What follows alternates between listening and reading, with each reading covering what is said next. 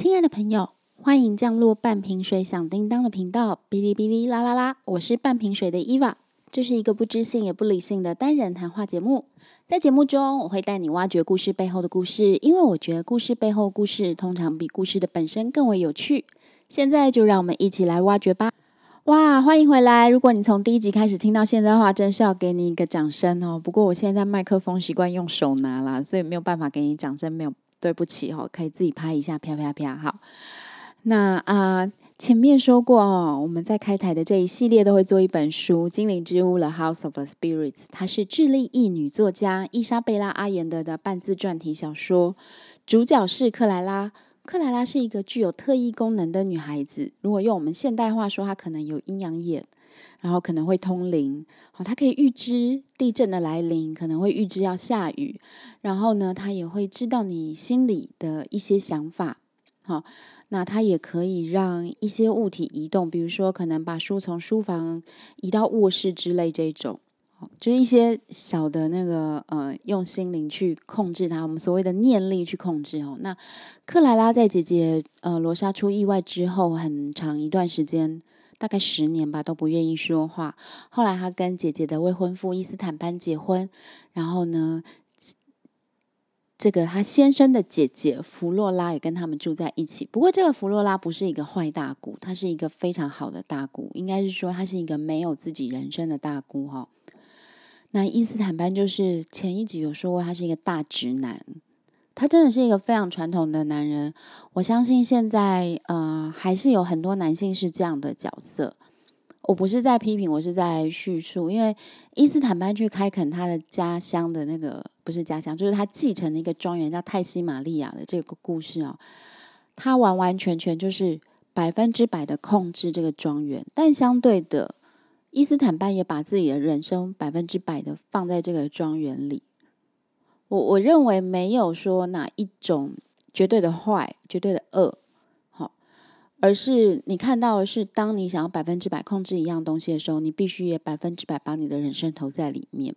好，那总之呢，伊斯坦班就是把泰西玛利亚建造成了一个相当富庶的庄园，but 就是他的佃农并没有获得相对的收入。当然，他的佃农生活有改善了，但是。我刚我前面说了嘛，这个庄园的一切都是由伊斯坦班来决定，所以佃农可能从衣不蔽体变成有衣服穿了，但是他可能不能自由选择他要穿什么衣服，类似这样的逻辑。好，那呃，故事就走到克莱拉生下了布兰加，就是他们的第一个女儿。生下布兰加之后呢，伊斯坦班就决定要把克莱拉就是也带到泰西玛利亚去。因为之前呢，他们结婚啊、生小孩都是在首都嘛。那到泰西玛利亚，那是个很乡下的地方，但是克莱拉非常的兴奋，而且很奇怪，他在克莱拉的角色哦，他在那个城市里的时候是一个不食人间烟火的人，就他常常会在那边可能去幻想，活在自己的梦境里面。可是他到了泰西玛利亚，却变成一个非常实际的主妇，哦，就是那种。啊，你们如果有读过啊，那种你知道翻译小说在讲以前那个西部拓荒时代啊，啊或者是什么，嗯，那种欧洲的庄园生活有没有？那种庄园的女主人，她不是每天打扮的漂漂亮亮喝下午茶，他们是要实际去操作很多很多的事物。哦，我记得我以前读过一本书，叫做《呃南与北》。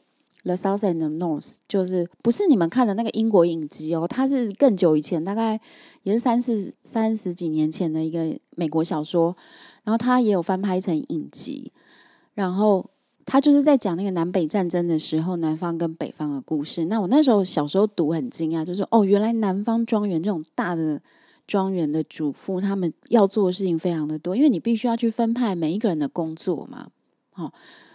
就讲回来也是很讽刺，因为你没有让佃农有自己的生活，哦，或你没有让你的奴隶有自己的生活，你是拥有他们的人，所以你就得去把每一件事情都要分配的很到位，然后要照顾他们的一一切，因为他们是帮你赚钱的人。总之，克莱拉呢，他到了这个泰西玛利亚之后，他就突然活了起来。这是我的说法，就是他不太沉沉浸于他自己的那个小世界里面。他起床之后用完早餐，他就会去。呃，可能帮佃农看有没有生病啊，有没有皮肤病啊，或者其他的病，帮他们做一些简单的处理。或者是去教他们，因为那个时候已经有一简单的教室了嘛，教他们认字啊、学习呀，或者是他们有缝所谓的缝纫工厂，我想就是去那边做一些缝纫的工作，像是做衣服啊，哦，或者是做一些家用的被单这一些，因为那个年代就没有什么你知道成衣工厂嘛。好，那呃还有一点很有趣，如果第二集有听的朋友就知道，那个克莱拉的妈妈曾经。带着她，带着还年幼的她去街上，哦，宣导女性也该有投票权这件事情。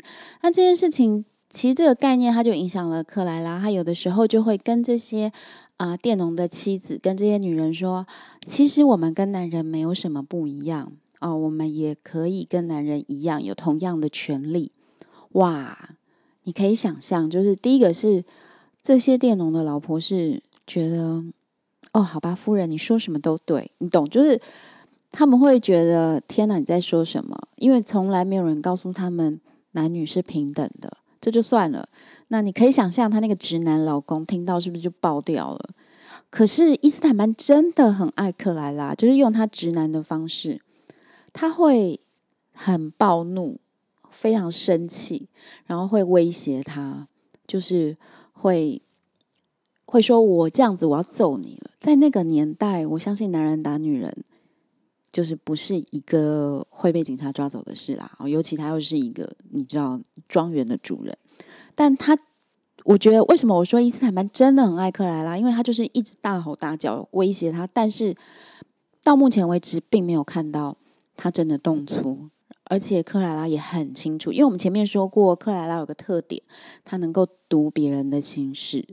好，所以她就让她让她老公这样子闹闹闹闹闹，然后她也就不怎么在意。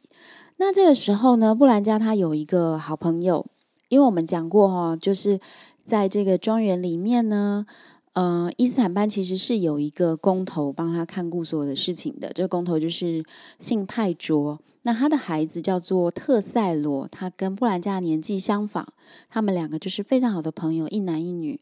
好。但是在这本书，就是刚开始介绍他们两个认识小朋友认识的时候，就已经有一句寓言似的话，就说他们两个好像怎么讲，就是他们一辈子都会这样纠缠这个感情。所以我其实也不知道后面怎么纠缠啦。总之，他们就在过这个乡村生活哈。然后这边呢，我想就是那个木兰家的教养方式蛮有趣，后面其实也有提到，但我想在这边先讲，就是。他的妈妈就克莱拉，其实对于布兰家没有很压迫性的教育，因为他们就是到了庄园嘛，所以就让他就是呃顺心顺意的去玩，就是可能就在外面跑来跑去啊，抓虫啊什么的，会弄得浑身脏兮兮的。嗯，为什么我会突然想要拿这段出来讲哦？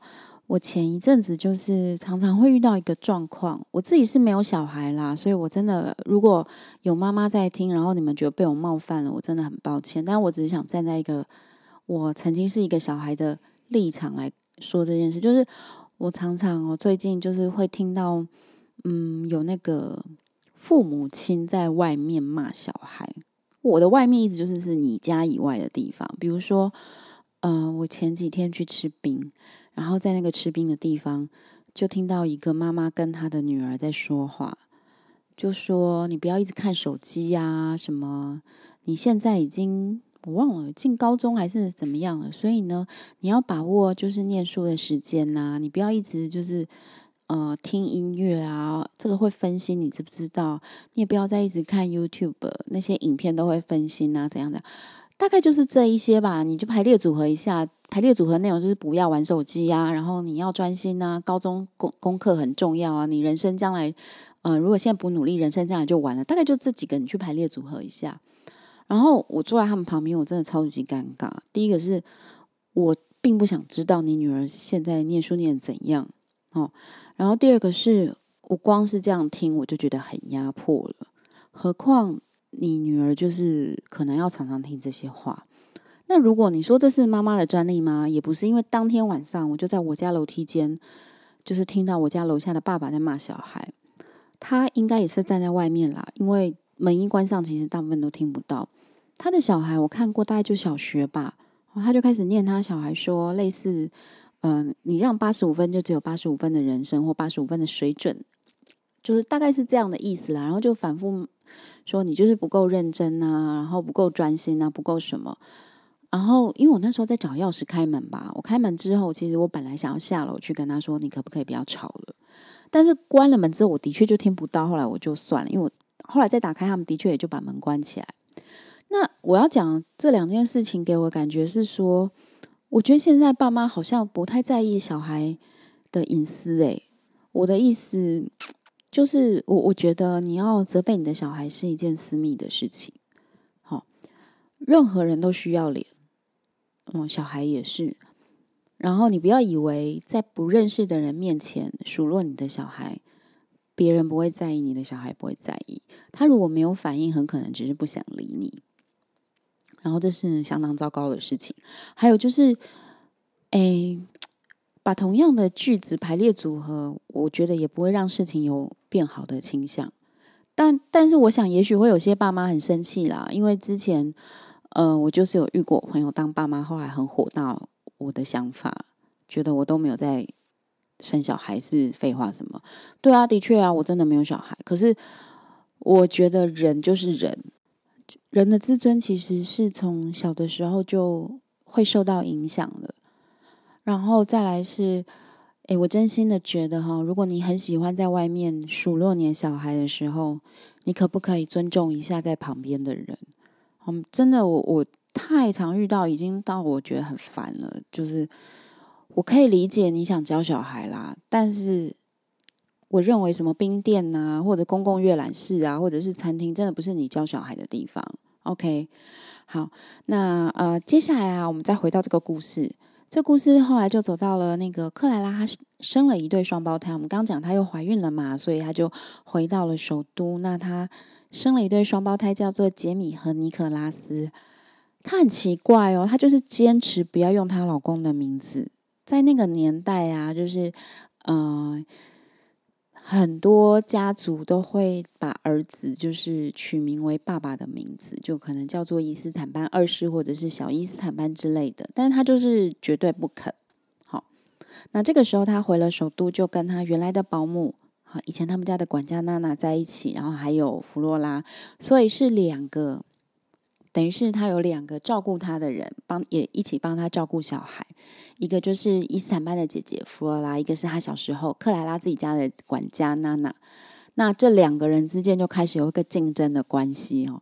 哎，这边我又要跳出来讲一下，就是我刚刚讲弗罗拉是一个很好的大姑，好，然后我突然想到最近台湾有一件事情，在呃录音的时间是二零二零年的九月中哦。就是在九月初的时候，台湾有一个媳妇，一个女性啦，然后她的身份也是一个媳妇，她在脸书上发了一篇文，就写说我的婆婆杀了我，然后就写了一些她被婆婆言语霸凌，她受不了，她活不下去了。后来她真的自杀了，她在家里自杀。那当然这一阵子就引起很多讨论呐，因为就在讲说，呃，他们家是。算是两代同堂，呃，三代，就是他公公婆婆嘛，然后他们家还有他的小孩，还有他的小叔一家人，好，所以你可以看到，其实他实际上是三个家庭塞在一个房子里的。我想，如果有经验的人都会知道，这其实还蛮容易有摩擦的啦。当然，后续有很多新闻，我不想在这边讲太多，只是，嗯。我想讲的是，我知道一个部分，就是很多在婚姻里面的女性是受到压迫的。好，因为这件事情，它引出了一些社团，有一个社团就叫做台湾娘家法促进社团，还有一个是姻亲专法的促进社团。那因为这个前面讲这个，我的婆婆杀了我的这个主角哈，她自杀之后呢，根据报道记载，她的娘家是没有被通知的。她的娘家人是在看到了她的脸书之后打去询问，才知道啊，原来他们的女儿已经自杀了。因为这个讨论真的蛮多的啦，所以我想相关的那些资讯啊，大家可以去网络上搜寻。哎，真的，我蛮鼓励你们去增加它的点击率的，因为我蛮不喜欢、不希望这个新闻它就沉下去，变成一个旧闻。因为你知道，有些人在这个故事里面的有些人，他是期待事情过了之后，大家不讨论就没事了。但是，毕竟是一个媳妇自杀了，我觉得，嗯，我们也许不是像他这么绝望，但是我们可以帮，就是这件事情尽点我们的力气，起码就是让这件事情不要再沉下去。好，好，那，嗯，我前面应该讲到了姻亲专法嘛。那其实这个姻亲专法，你去看他他们所拟的这个草案哦，老实说，我看以后我觉得蛮难过。其实那些权利在民法里面就有规定了，因为姻亲就比如说可能是公公婆婆，或者是大姑小姑，或者是有些可能是娘家比较奇怪，那什么大舅小舅之类的哈，或者小姨子之类很很机车，岳父岳母很机车都有可能。其实只要你够坚持，你够我们说的你够硬，很多问题都不会发生。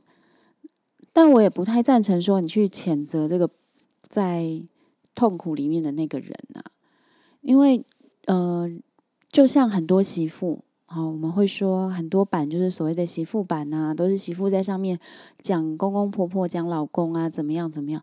但你仔细去看，他们的确也有他们的困扰，可能是经济比较弱势，或者是他虽然在经济上没有问题，但是他会有一些观念的呃捆绑，他可能认为他一定要有一个完整的家庭，或者是他觉得没有受到支持，因为也许他可能在婚姻里面受到了一些不平等的对待，但是。身边的人都认为啊，其实你的另一半已已经很好了，你就忍耐吧。婚姻就是忍耐等等。我觉得忍耐跟磨合它是两个不一样的概念。哦，不管是婚姻或者是工作，或者是只是人跟人朋友的相处，其实都需要一些磨合跟包容，没有错。那婚姻当然尤其多，因为你是跟另外一个人是要长期的相处的，但是不是一方单方去忍耐。哦，你知道忍耐它是一个暂时性的状态，它没有办法长久，哈。所以我觉得，如果我们去单方面的跟一个人说啊，这婚姻就是要忍耐啦，哈啊，就是包容啦，哦，你就再忍一忍吧。我觉得这很荒谬，好，而且久了以后，这个忍耐久了的人，他可能就会开始慢慢的丧失希望。就像我们看这个自杀的媳妇，很多人会觉得啊。你就是可能会有人觉得他很傻，当然难过的人是占大多数啦，或生气的人是占大多数，也会有人觉得很傻。但我相信一个人如果不是他自己绝望到了极点，他没有必要去做这件事情。好，你可以说他绝望的程度跟我们不一样，但你不能去谴责他到了极点这件事情，然后去说啊，其实你硬起来就没事了。我们都不是另外一个人，我们都是我们自己。我们自己会知道我们可以硬到哪里。那有些时候，别人可能会认为我们裹足不前，或者是我们可能会觉得某个人呢，或身边的某个朋友，他对于一些状况，他为什么就不肯去突破呢？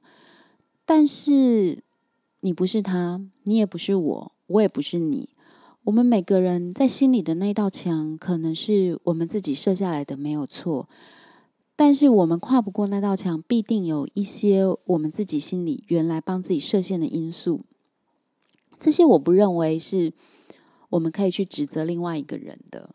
哦，就像姻亲专法，他在呃网络上的一些网站，就是去公布了以后，就有人说啊，其实这些都是民法就有的，你们为什么还要再去多做这些嗯无谓的立法？可我想讲，就是有很多媳妇。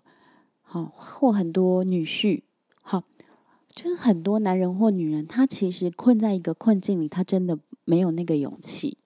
那他希望有这个法令，让他增加更多一点勇气。即使我们站在一个制高点的人会说，你现在就不敢了，到时候有那个法令你也不敢用。但是我觉得是两回事。哎，为什么讲这么远呢？哦，因为我讲到那个克莱拉，也还有人记得这故事吗？哈，讲到他就是有。呃，大姑弗洛拉跟她的管家娜娜在帮她照顾小孩。那这两个人呢，真的，我觉得在这个故事里面，到目前为止最愉快的事情就是没有任何奇怪的姻亲，哈，没有讨厌的大姑，然后也没有刻薄的婆婆，因为婆婆在克莱拉结婚之前就已经死掉了。但是在这个章节里面呢，嗯，就是生了两个小孩，然后其实克莱拉也不用烦恼就带小孩或家事嘛，毕竟她有一个很好的大姑，还有她的保姆娜娜，然后当然也有很多佣人啦在帮她的忙。但是克莱拉是一个，呃，在书里面描写她是一个很心不在焉、常常活在自己世界的人。她有一些跟她一起可以通灵的朋友。那家里的琐事，他就交给了他的大姑、保姆跟佣人嘛，然后他就专心的活在自己世界里，可能会写一些笔记啊，或者是在呃常常在思想一些事，或者是发出一些预言。其实他的心里可能并没有他的先生，所以伊斯坦班也非常的暴怒，因为他本来就是一个情绪不怎么好的那个直男嘛，所以他常常生气，他会有很多发泄情绪的方式，比如说他可能去找呃那个。他庄园里面的女人就是胡来一通啊，或者是甚至会里面有描描写到他去妓院呐，哦，然后但是这些都没有办法消除他心里面的愤怒。我从一开始看到这边哦，我觉得伊斯坦班真的是一个情绪很暴烈的人。这个暴烈，我自己还没有办法抓到到底是为什么。我只是觉得他好像就是一直有一股无名的愤怒在心里面，就是冒冒呃。撞来撞去，可以这样说，所以他一下要去找别人发泄情绪，然后一下又会突然的大发脾气的要打电农之类的哦。然后我觉得啊，是不是人心里如果很空虚的时候，即使你拥有很多东西，你也容易情绪很不能够控制。嗯，伊斯坦班其实在这个时候书里面的描写，他不但这个泰西玛利亚帮他赚了很多钱，他还开始做很多的转投资。因为我们想一下哦，那个时间序、时间排序应该已经到了，就是二次世界大战之后了哦，可能就是这个世世界已经开始慢慢的转向啊，有国与国之间的贸易越来越繁荣啊，然后工业化越来越高，工业化程度越来越高，所以里面有讲到伊斯坦班开始做很多的转投资，然后赚了很多的钱，他真的非常的富有。好，跟书一开始的时候，他是个没落贵族，完全不一样。他可以买到所有他想要的东西，他也可以过上非常优渥的生活，但是他心里还是很空虚，所以他常常发怒。当他觉得他的太太不够爱他的时候，或者是他觉得他太太心里没有他的时候，即使他太太每天就乖乖的在家里，他还是很生气哦，因为他心里可能对于一个爱、被爱的这个感觉是没有办法被满足的。好，然后后来甚至呢，他开始怀疑他的姐姐是否就是霸占他的太太。你知道，就是这个家庭很有趣，他没有一个大姑跟那个弟媳妇之间问题，但是有姐弟的问题。后来伊斯坦班就把姐赶走了。好，他供应他姐生活所需，就是他给他钱，但是他不要他姐姐再住在这个家里。这个时候，克莱拉突然醒了，因为克莱拉其实不能没有弗洛拉，就是一个心理上的依赖，他就到处找他。那我们前面有讲过嘛，克莱拉其实是有一些预知能力的，他是有一些特异能力，他就一直想办法找，但是他找不到。就是他用了各种方式，书里面描写他可能就是在外面走来走去啊，哈，或者是用牌去占卜啊，好。或者甚至就开始用一些正常人的方式，就是去问邮差啊，或者是去问朋友，但是都没有办法找到弗罗拉。在书里面有一句话，我觉得他很超，他很呃魔幻，但是他又很现实。他说：“你无法找到不想被找到的人。”好，这句我觉得有一点伤感。好，即使在现在，我们知道，就是现代科技很发达，如果你在网络上。啊，曾经活跃过，数位身份都会呃显露你的轨迹，你在网络上所做的一切。但是，其实到现在，我相信，如果你想消失的话，你还是可以的。好，因为我们有各种各样的方法可以取代自己原来的数位身份嘛。然后，如果你想要就是跟你家庭脱离关系的话，其实你也是做得到的。哦，只是你要不要这样做而已。为什么会突然讲到这一段？就这件事情，就是又呼应到前面那个姻亲专法跟被虐待媳妇的故事。就是，呃，有些时候真的是你有没有下那个决心？但是没有下决心的人，不代表他比较懦弱；有下决心的人，也不代表你比较勇敢。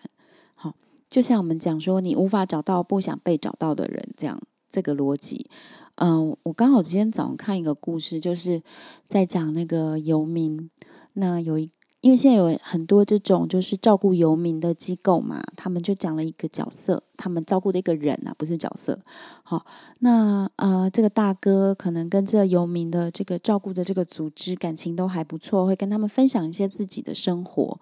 那后来大哥就消失了一阵子，他们都找不到这位大哥。后来大哥的家人就打来，就说：“哦，呃，我爸已经过世了，我看到他的手机只有你们的来电。”这样，那这。这个机构的人就很伤心的哭了，觉得怎么会这样呢？然后他的家人就很淡漠的说：“我我没有办法像你们这么伤心，因为他对我们，呃，就是类似很冷淡或很疏远了。”那我要说的是说，呃，当然这个大哥他有他的生命故事，他可能遇到了一些事情，他决定他要放弃跟家人的联系，他决定他要让自己消失。好，在身份上消失，我觉得他很有决心，但是，嗯，我不我不认为他非常勇敢，你懂吗？就是决心跟勇敢，它不一定是相连接的。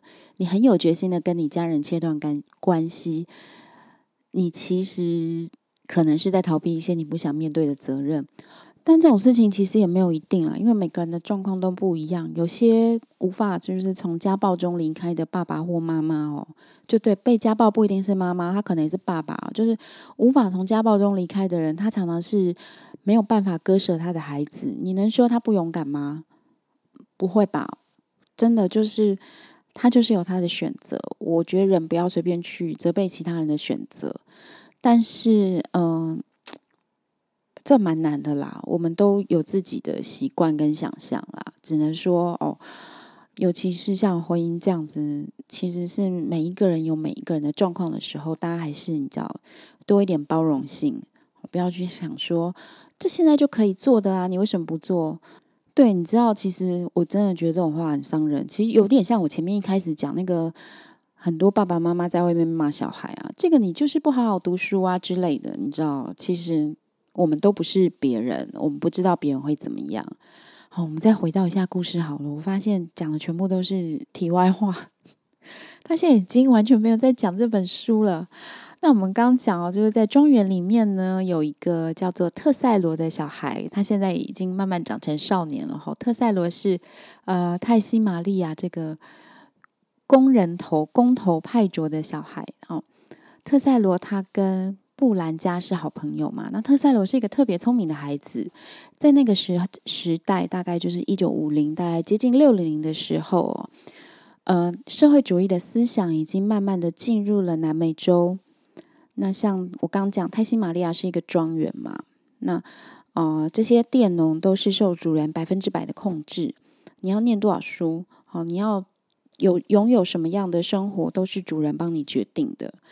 那当然，社会主义的思想传进来之后，慢慢的就会影响佃农，因为你想哦，就是尤其在二战之后，然后南美洲本身它的物产又很丰富，其实他们的经济是快速高度的成长。可是这些经济成长的果实哈，结果它常常是少数人把持的，然后就是像伊斯坦班这样的主人。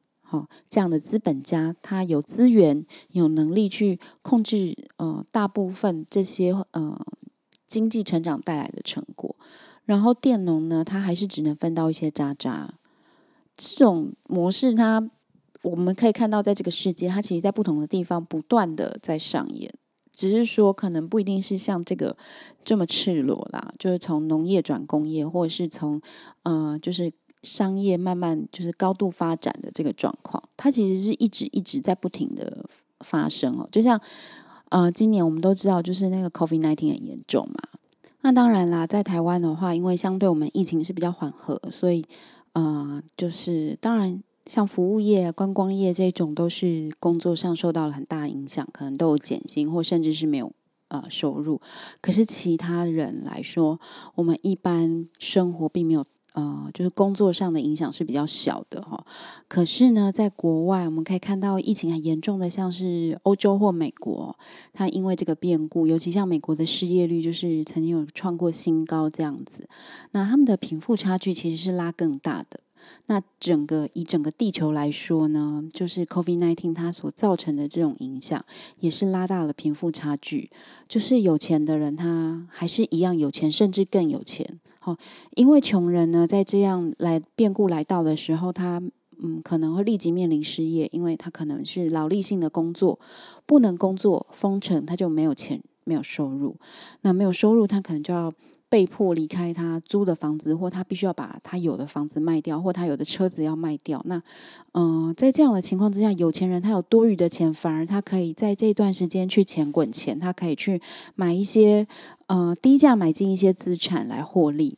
好，所以嗯，其实我觉得这个世界资源当然是有限的，但是更大问题是在分配上。那我们讲回来哈，在故事里面，大概在一九五零六零年代的时候呢，就是在泰西玛利亚的这个地方，有一位佃农的儿子特塞罗，他就开始受到了这些影响。他开始觉得，为什么我们这么苦？好，我们其实是主要工作的劳力，为什么我们不能呃，就是有比较平等的生活？那当然，伊斯坦班是非常非常不能够允许这样的想法的。好，你可以想象，伊斯坦班就代表一个。